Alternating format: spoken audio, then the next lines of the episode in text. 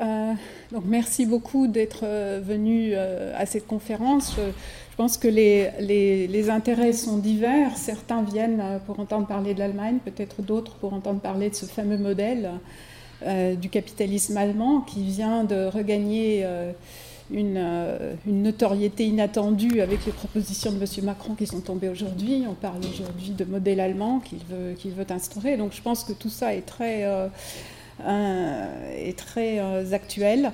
Euh, je vous propose en fait de faire un point sur ce capitalisme que j'appelle le capitalisme à l'allemande et qui a finalement pas mal évolué depuis les dernières années à la suite des différentes crises qu'a subies l'Allemagne.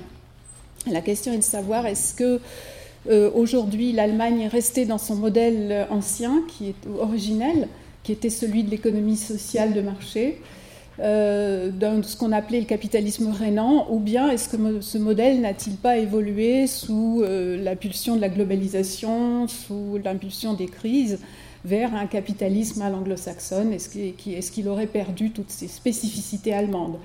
Le débat est ouvert et fait rage dans la presse souvent. Je vais essayer de vous présenter euh, une, ou de faire une présentation un peu plus nuancée, plus scientifique pour recaler un petit peu les débats avec les arrière-plans historiques que j'ai décrits dans, ce livre. Mais aujourd'hui, on va parler d'actualité. Ne vous inquiétez pas, je ne reviendrai pas tellement sur l'histoire. Euh, donc, euh, aujourd'hui, nous, parlons de, capitalisme, alors euh, d'économie de marché. quelques définitions pour revenir sur ces questions-là. L'économie de marché, pour les promoteur de l'économie sociale de marché, elle est sociale par nature. Pourquoi?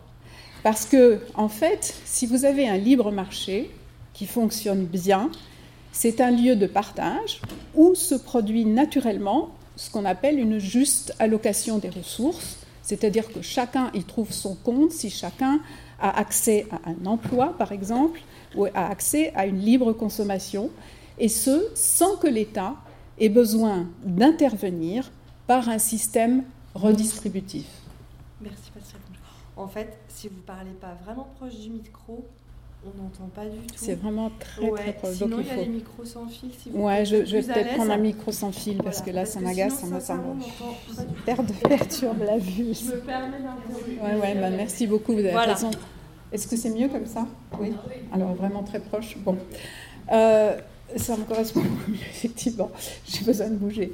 Alors, euh, je reprends. Donc, euh, pour les, tenants euh, originels de l'économie sociale de marché, comme le ministre de l'économie, le premier ministre de l'économie qui a connu la RFA, qui était Ludwig Erhard, l'économie de marché, elle est par nature sociale. Pourquoi? Parce que si le libre marché fonctionne bien, c'est un lieu de partage où se produit naturellement une juste allocation des ressources sans que l'État ait besoin d'intervenir par un système redistributif, en redistribuant pour pallier aux inégalités, etc. Alors, pour que ce marché fonctionne bien, selon la théorie euh, des, euh, de ceux qu'on a, les libéraux allemands qu'on a appelés les ordolibéraux, il faut que tout le monde ait accès au marché, que ce soit les consommateurs, les employés. Donc le marché doit être concurrentiel et non fermé aux nouveaux entrants. Et ça, c'est quelque chose de capital. Tout le monde doit avoir les mêmes chances en termes de formation, égalité des chances de départ. D'autre part, la libre concurrence sur le marché doit être protégée. Euh, dans le cas présent, elle est protégée par un office indépendant des cartels qui surveille et empêche la formation des monopoles la concentration des pouvoirs économiques et politiques et surtout ce qu'on appelle le capitalisme de connivence, c'est-à-dire la collusion entre les pouvoirs financiers, économiques et politiques, est à bannir. C'est un élément essentiel de ces économies de marché sociales, de cet ordolibéralisme. Enfin, l'économie de marché sociale, si elle repose euh, pas tellement sur une politique de redistribution, mais sur une politique de compromis social. Compromis social à tous les niveaux de la vie économique et politique. Compromis social grâce au système de partenariat social, grâce au système de cogestion dans les entreprises et également sur le plan politique grâce à un certain culte en Allemagne du compromis qu'on voit réaliser euh, dans l'exercice répété des grandes coalitions entre les grands partis. L'économie de marché peut être défaillante, et à ce moment-là, et seulement à ce moment-là, elle est complétée par une politique redistributive ou contracyclique, mais, mais dans la limite et le respect de la croissance et de la non-entrave à la productivité. Il est hors de question de céder à une politique redistributive idéologique. Elle ne peut entrer en action que si elle respecte ces points essentiels productivité des entreprises et croissance. Alors qu'est-ce que ça nous donne dans la pratique et en étant aujourd'hui euh, de ce modèle?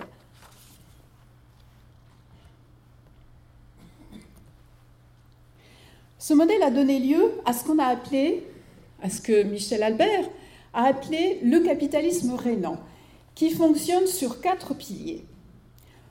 Les, piliers de ce modèle, qui, qu'on va examiner un par un aujourd'hui, c'est la politique de stabilité monétaire et budgétaire, numéro un, qui est propice à la croissance. Deuxièmement, un système de protection sociale développé. Troisièmement, un système de partenariat entre les puissants syndicats patronaux et salariés. Et quatrièmement, un rôle important dévolu aux banques régionales. C'est le principe de ce qu'on a appelé la banque industrie, avec parfois même des participations croisées entre les banques et les industries. Ça, c'est la théorie, et c'est le modèle qui a fonctionné un certain temps, je dirais jusqu'au moins euh, à la, au début des années 80.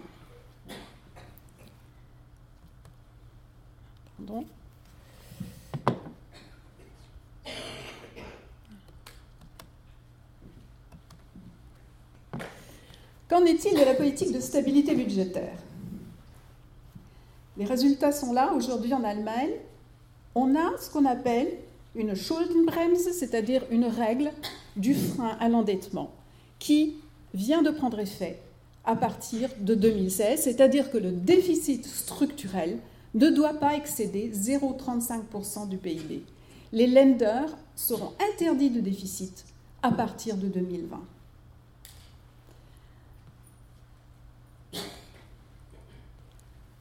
C'est ainsi que, euh, en désirant poursuivre cet objectif, le gouvernement allemand a réussi à ramener le ratio de la dette publique au PIB à 69% en 2016 et qu'il vise de le ramener à 63% en 2018.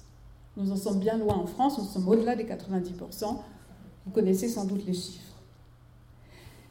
Cette année, l'Allemagne a réalisé non pas un déficit budgétaire, mais un excédent budgétaire de 19,2 milliards d'euros, soit 0,6% du PIB. C'est ainsi que si vous baissez votre dette, il est évident que vous baissez les taux d'intérêt de votre dette. Et la charge de la dette ou les intérêts de la dette payés en 2016 étaient de 17 milliards contre 21 milliards en 2015. Ainsi s'engage un cercle vertueux d'économie pour euh, le gouvernement allemand. Le solde des administrations publiques est revenu à l'équilibre depuis 2012 et dégage un excédent depuis 2014. Les comptes publics sont ramenés à l'équilibre depuis 2007-2008. Alors là, je vais vous donner un certain nombre de chiffres qui vont vous faire rêver. Les organismes d'assurance sont tous en excédent.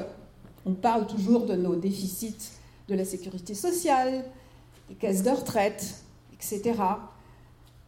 Le projet, on a, même tellement d'excédents qu'on a un projet d'introduction d'une baisse automatique des cotisations au-delà d'un certain seuil de réserve. Actuellement, les caisses de retraite en Allemagne ont un excédent de 31 milliards d'euros. Vous avez bien entendu, 31 milliards d'euros.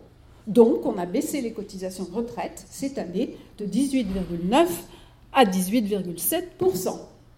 La caisse assurance chômage, gérée par l'Arbeitsagentur, l'Office fédéral de l'emploi, présente un excédent de 12 milliards les cotisations devraient passer de 3 à 2,7%.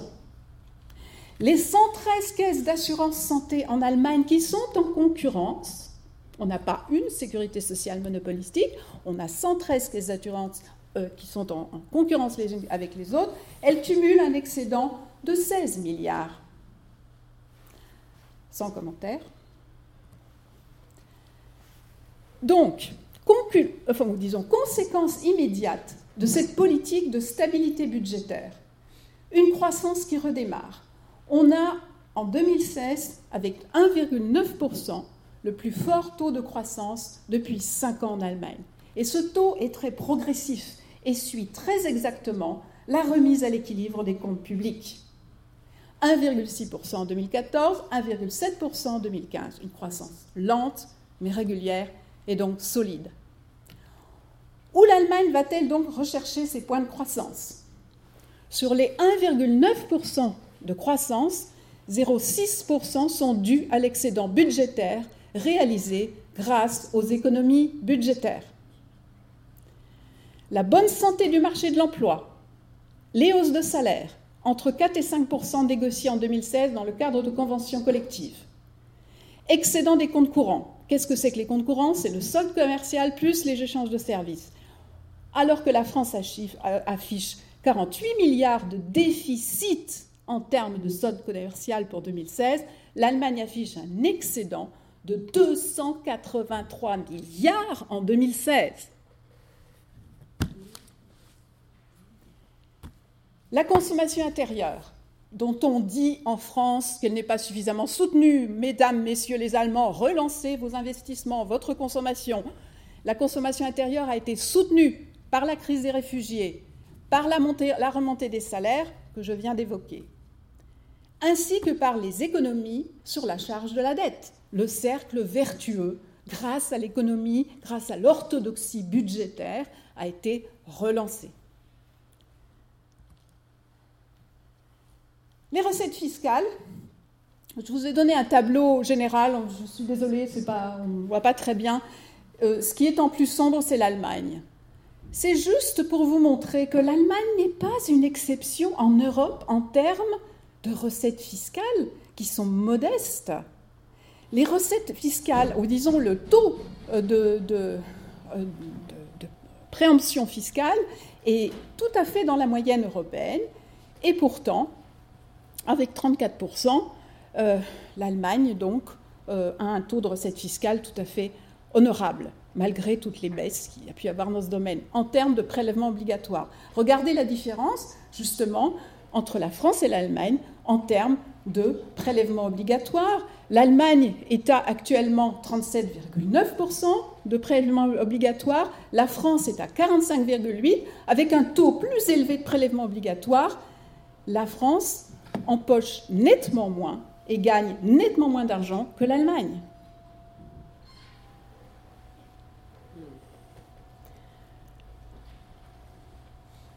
Le marché du travail maintenant, deuxième point. Je vous avais dit, on va écouter, on va, on va disons, examiner les différents points, donc stabilité budgétaire, cercle vertueux qui encourage la croissance et donc la création d'emplois. Qu'en est-il du marché du travail?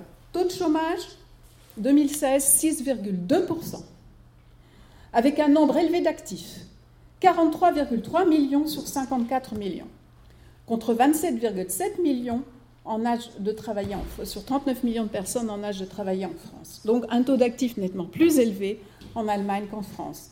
Ce qui est très frappant aussi, c'est la différence en termes de taux de chômage des jeunes. Environ 7,8% contre 24,8% en France. Donc on a trois fois plus de chances d'être chômeur quand on est jeune en France qu'en Allemagne.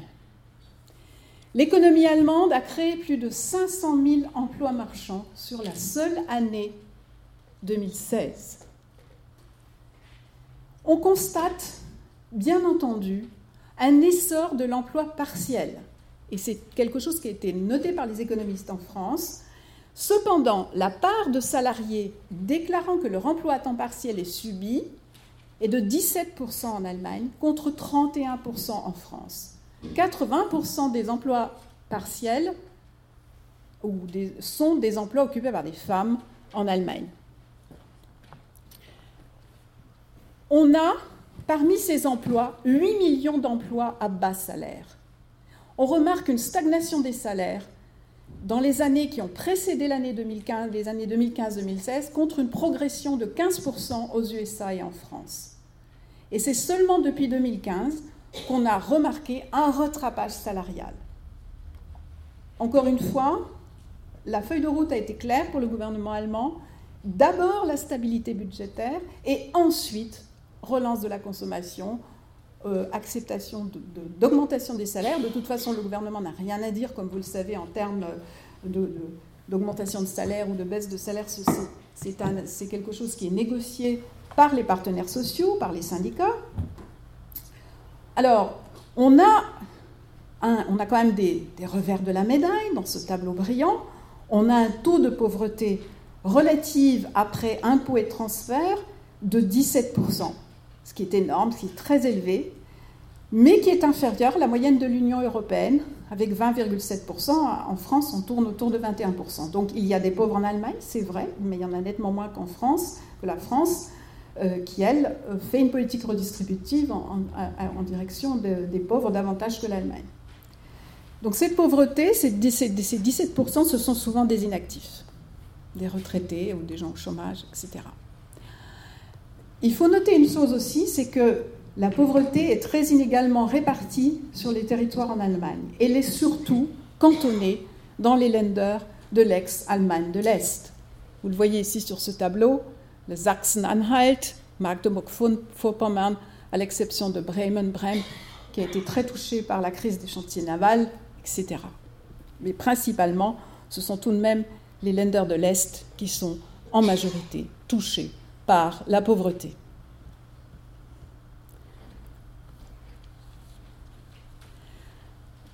Voici les chiffres. dans les lenders de l'Est, vous avez 9,4 taux de, taux de chômage, 9,4% pardon, de taux de chômage. Euh, dans les lenders de l'Ouest, vous avez 6,2% euh, de taux de chômage.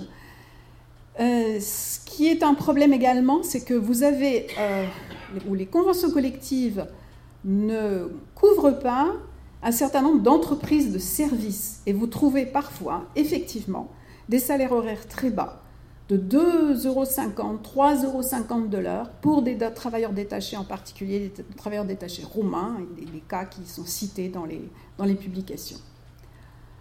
Mais pour pallier à ce problème de bas salaire, on a, depuis janvier 2015, introduit un SMIC horaire qui est à 8,50. En France, il, il est à autour de 9,60, je crois, il est plus élevé.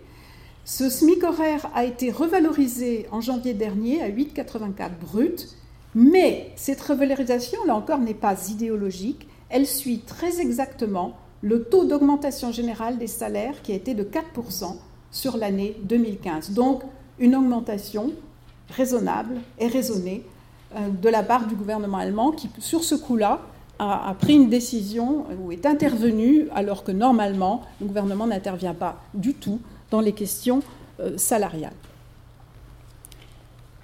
Mais, comme je vous l'indique en bas, les Allemands se rattrapent, même s'ils ont un taux horaire de 8,50, au bout du compte, leur salaire mensuel dans l'ensemble est plus élevé que celui des travailleurs euh, modestes et non qualifiés en France parce qu'ils travaillent plus. Plus d'heures, et donc au bout du compte, on constate que les salaires mensuels sont plus élevés qu'en France.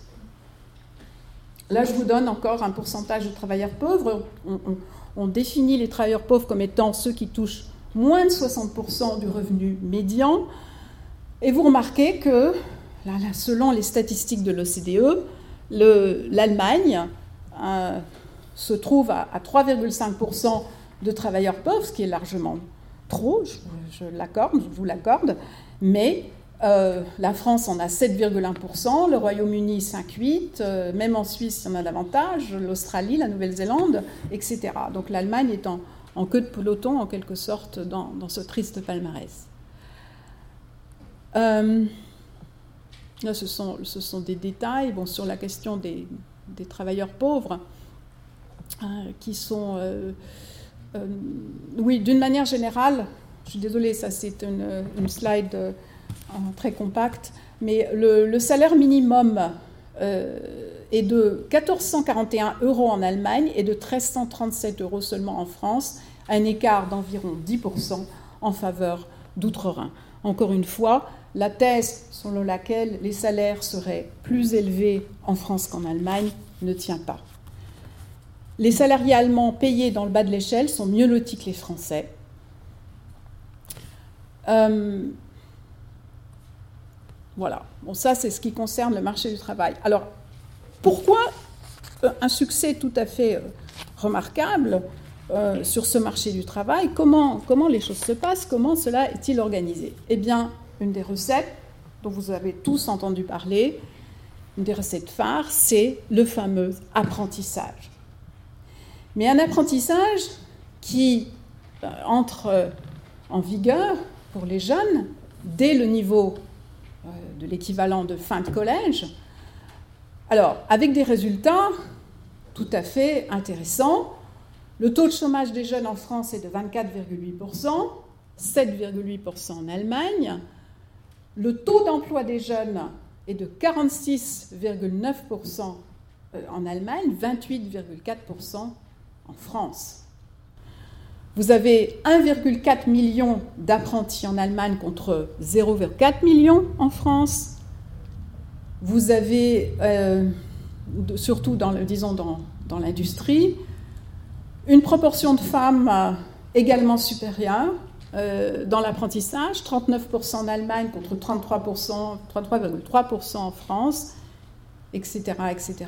Je vous épargne la suite des chiffres, mais enfin, il est clair que la proportion de jeunes passant par l'apprentissage est tout à fait remarquable et que c'est là une des recettes de la lutte contre le chômage des jeunes.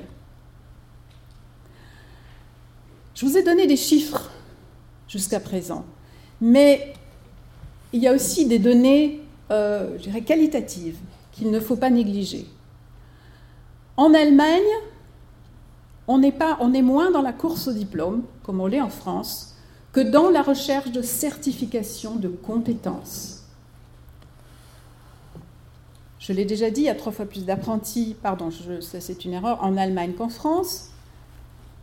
Et un autre point, au-delà des chiffres, c'est que euh, ce n'est pas l'État qui s'investit pour assurer la formation des jeunes, comme il le fait dans l'apprentissage en France. L'État et les régions qui se sentent responsables, qui s'investissent financièrement pour aider les entreprises, aux côtés des entreprises. En Allemagne, l'apprentissage est de la seule responsabilité des acteurs privés, donc des entreprises. Cela signifie que les entreprises sont fortement impliquées et portent seules la charge financière de la formation.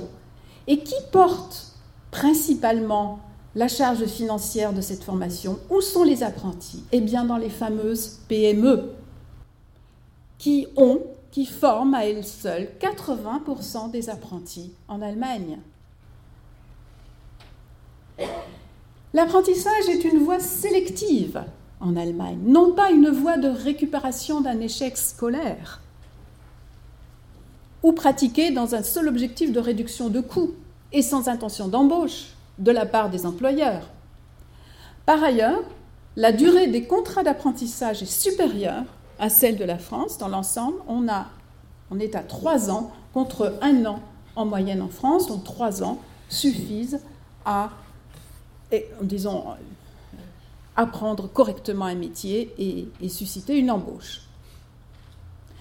Et pourtant, et pourtant, malgré ces chiffres absolument fantastique qu'on pourrait envier à l'Allemagne. Je parlerai de signes inquiétants. Est-ce que ce système d'économie sociale de marché, de partenariat social, marche si bien que cela?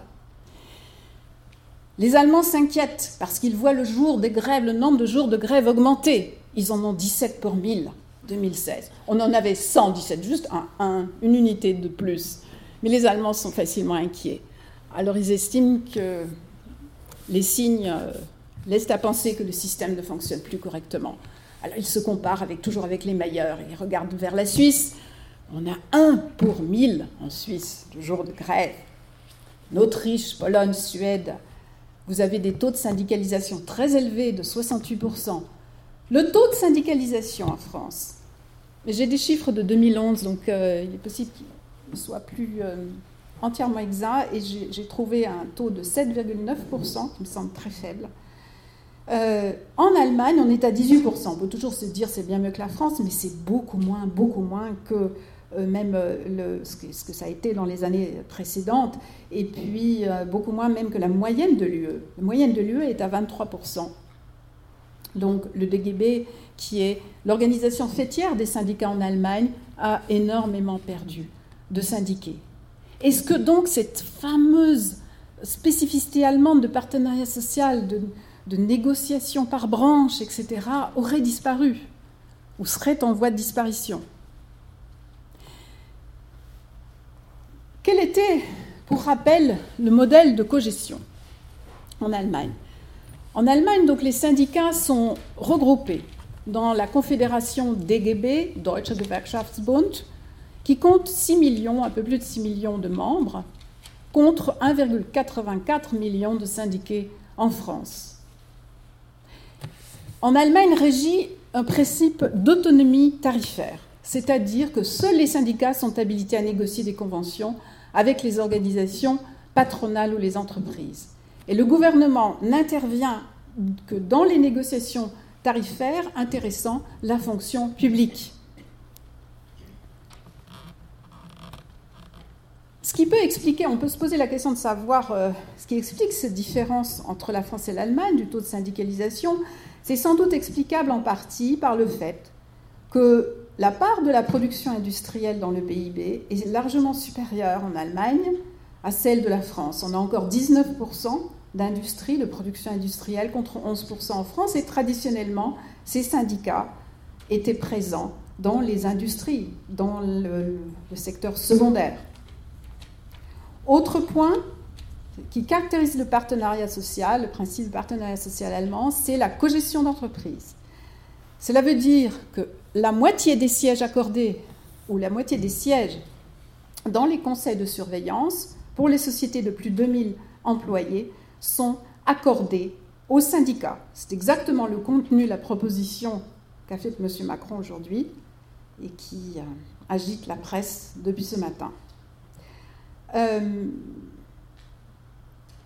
il y a eu plusieurs lois qui se sont succédées, la fameuse Mitbestimmungsgesetz, donc la loi de cogestion de 1976, à laquelle a succédé la Drittbeteiligungsgesetz. Dans l'ensemble, cette cogestion d'entreprise se passe bien en Allemagne parce qu'il y a une tradition de responsabilité syndicale. Il fait que, dans l'ensemble, le conseil de surveillance valide les choix du directoire et euh, voilà, donc je vous ai rappelé euh, l'organisation de cette. Alors vous avez une cogestion d'entreprise et cogestion d'établissement. Là, je ne vais pas euh, rentrer dans les, dans les détails.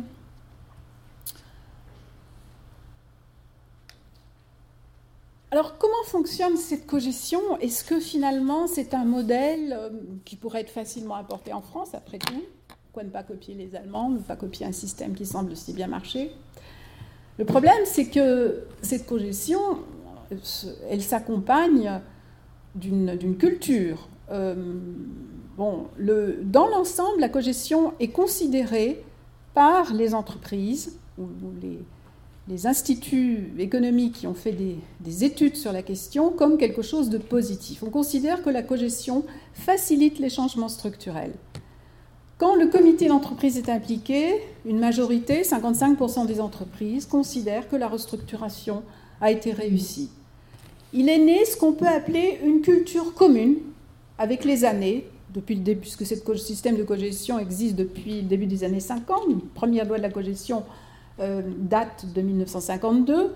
Donc est né avec le temps une sorte de culture commune de la co-responsabilité avec des syndicats qui sont beaucoup moins politisés qu'en France et qui sont co-responsables et qui co-gèrent les entreprises euh, avec euh, le patronat. Cependant, on ne peut pas dire qu'il n'y a pas parfois des, conflits d'intérêts. Je veux donner, pour exemple, celui de Jürgen Peters, président d'IG Metall, qui est à la fois donc président du grand syndicat de la métallurgie et qui est vice-président du conseil de surveillance de Volkswagen. Le patron de Daimler Chrysler, Jürgen Schrem, défendait la cogestion, mais euh, l'a fait pour être reconduit par le conseil de surveillance, parce que c'est le conseil de surveillance qui nomme les patrons tout de même. Donc les syndicats, pour moitié présents dans ce conseil de surveillance, nomment également les patrons. Cependant, cette cogestion pose des problèmes de plus en plus aux grandes entreprises internationalisées. À Siemens, 41% des salariés sont étrangers. Et tous les membres du conseil de surveillance sont allemands. C'est un problème. Le choix des représentants de l'actionnariat reflète rarement l'internationalisation des groupes allemands. Donc c'est un système qui reste très allemand pour les entreprises, très internationalisées et qui font en principe les deux tiers de leur chiffre d'affaires, pour la plupart, à l'étranger.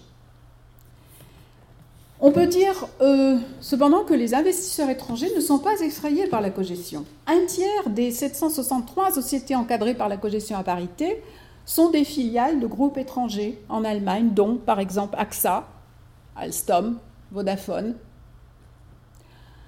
Cependant, on connaît des cas où, en cas de fusion, les entreprises tentent d'échapper à la cogestion et donc positionnent leur siège social dans un pays qui n'est pas sous cette loi de cogestion. On a un bel exemple avec la fusion Rhône-Poulenc-Euxt qui a donné Aventis et qui a, malgré la majorité des Allemands dans cette nouvelle entreprise, dans cette nouvelle unité, a positionné son siège social à Strasbourg pour justement échapper à la loi de la cogestion.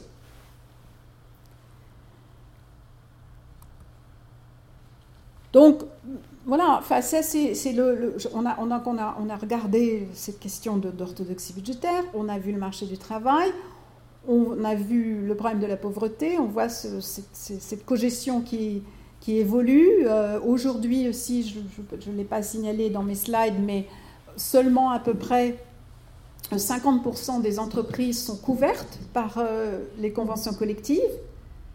Donc le reste se passe, ou le reste des, compromis euh, et euh, des, discussions tarifaires salariales se passent au niveau de l'entreprise. Donc c'est un système qui est tout de même en perte de vitesse. Encore une fois, seuls 50% des entreprises à peu près sont, sont couvertes par le système, alors qu'auparavant c'était quasiment 100%.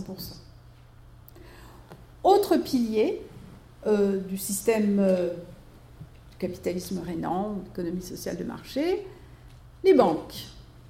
C'est souvent cité en exemple en France. On dit oui, les banques sont quand même plus euh, au service des entreprises euh, qu'en France. Elles prêtent davantage aux entreprises. Oui, oui, oui et non. Euh, là aussi, les choses ont, changé.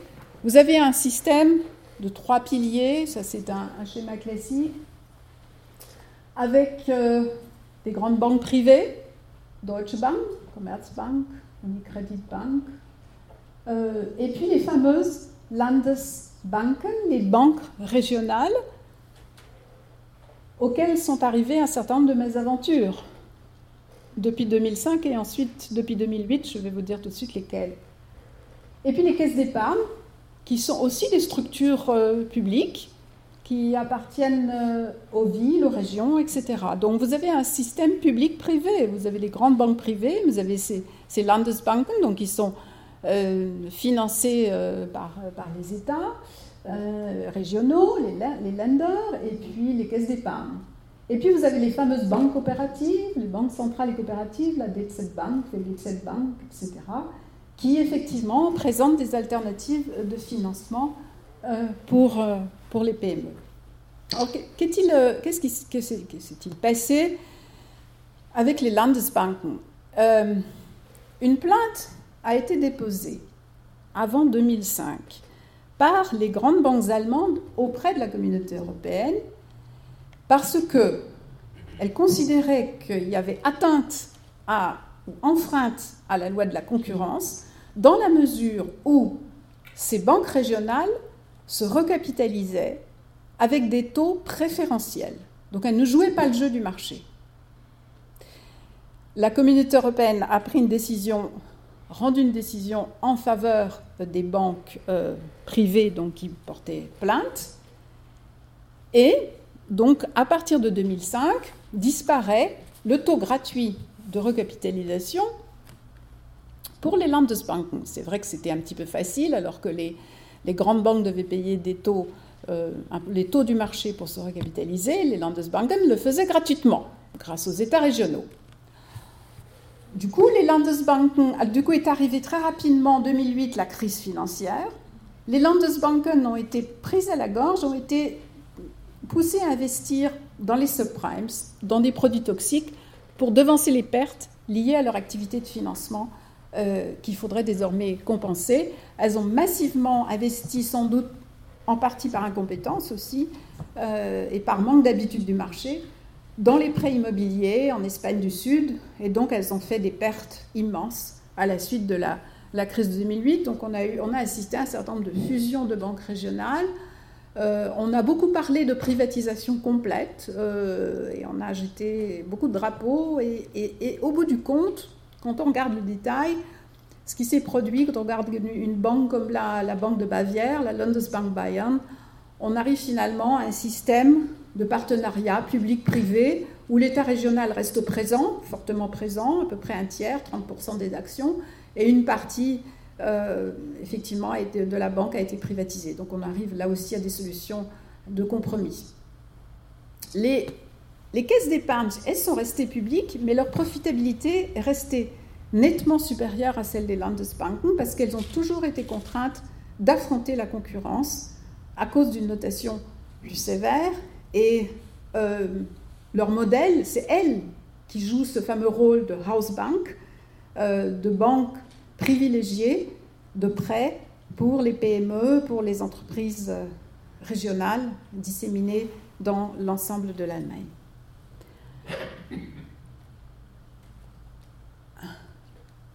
Alors, conclusion, parce que je souhaite vraiment qu'on ait, ait, une discussion et ouvrir et ne pas monopoliser trop longtemps la parole. Euh, sur les points, je, résume les points que j'ai évoqués, donc les questions d'orthodoxie budgétaire qui induit une croissance, un cercle vertueux avec un marché du travail porteur, créateur d'emplois, marchand, euh, des difficultés sociales, mais qui sont gérées finalement mieux que dans d'autres pays européens, mais toujours avec un temps de retard, pas immédiatement. On gère d'abord la crise, et puis ensuite on règle les problèmes sociaux. Euh, on a effectivement aussi euh, le pilier euh, bancaire qui est, toujours là, mais beaucoup plus internationalisé. Je ne vais pas parler des grandes banques, on pourra en reparler si vous voulez dans les discussions. les banques régionales sont toujours très présentes, très présentes aux côtés des entreprises, en particulier des PME, en termes de prêts. Euh, simplement, les, entreprises euh, ont pallié au, au, problème euh, de la crise bancaire en constituant des fonds propres. Le taux de fonds propres pour les entreprises en Allemagne, pour les PME en Allemagne en particulier, est largement supérieur à celui de la France. On est autour de 30% de fonds propres. C'est énorme. En, France, on est à peu près à 10% dans les PME, chez les PME. Donc dans l'ensemble, on arrive à ce que j'appelle une sorte de capitalisme à l'allemande. Pourquoi capitalisme à l'allemande? Eh bien, euh, ce n'est plus vraiment un capitalisme rénant, c'est une espèce de version mixte avec des côtés de capitalisme internationalisé, des grandes entreprises internationalisées, euh, des réformes douloureuses euh, qui font que l'Allemagne montre sa flexibilité et son ouverture euh, aux marchés mondiaux. On a une internationalisation du marché bancaire, une fin du système de participation croisée entre les banques et l'industrie, le marché allemand s'ouvre, une remise en cause de la cogestion, mais, mais, tout de même, euh, tous les témoignages le prouvent aussi, la survivance d'un esprit de coopération entre salariés et employeurs, une fameuse culture du compromis qui persiste. On note tout de même une intervention grandissante de l'État pour pallier aux défaillances des partenaires sociaux, c'est le cas de l'introduction du SMIC. Cependant, ce SMIC est très critiqué par les employeurs allemands. Et on note aussi une tendance à des entreprises à contourner les règles sociales en établissant par exemple la personnalité juridique euh, de leur entreprise à l'étranger, pour échapper donc à ces, à ces réglementations, une délégation de l'emploi des sous-traitants pour éviter le SMIC, etc. Les exemples de contournement sont légion, si bien que euh, l'incidence du SMIC sur les marges des entreprises est relativement limitée. On parle bien sûr beaucoup des PME, mais n'oublions pas que ces PME sont largement mondialisées. Euh, elles euh, constituent sur 3,65 millions, 3,65 millions d'entreprises en Allemagne aujourd'hui, on compte 3,64 millions de PME. Cependant, si elles sont largement majoritaires en termes de nombre, elles ne constituent que 35% du chiffre d'affaires des entreprises. L'Allemagne est souvent présentée comme le pays des PME, c'est vrai et c'est faux à la fois. Le reste, les 65 autres pourcents, sont constitués par les grandes entreprises et par les entreprises étrangères. L'Allemagne est mondialisée. Cependant, ce sont, comme je l'évoquais tout à l'heure, les PME qui euh, assurent euh, quasiment 79% de l'emploi et 80% de la formation. Ce sont les employeuses principales sur le sol de l'Allemagne, contre 48% en France. Et puis, je dirais qu'il y a une énorme différence aussi en termes de, de valeur, en termes de culture du respect. L'entrepreneur, ce n'est pas un voleur en Allemagne, c'est quelqu'un de respectable et qu'on respecte. Et ça, ça fait une différence énorme. Donc les gens ont envie de prendre des risques et de s'investir. Et de s'investir pour la société, pour leur entourage aussi. Ces PME sont respectées par les grandes entreprises, par les grandes sociétés. Elles ne font pas les, elles ne font pas les frais des crises quand il y a une crise. Les grandes entreprises sont solidaires de leurs PME. Dans l'ensemble, ce système qui perdure affiche des résultats largement supérieurs à la moyenne européenne, je ne parle même pas de la France, dans absolument tous les domaines. Persistance d'un esprit libéral favorable à l'entreprise, ordolibéral dans le soutien à l'orthodoxie budgétaire, frein à l'endettement, on a un déficit structurel fédéral faible, et les déficits structurels, comme je le rappelle ici, qui seront interdits pour les lenders à partir de 2020. Et c'est grâce à cette orthodoxie budgétaire que s'engage ensuite le cercle vertueux de la croissance, de la création d'emplois et donc de la prospérité. Je vous remercie.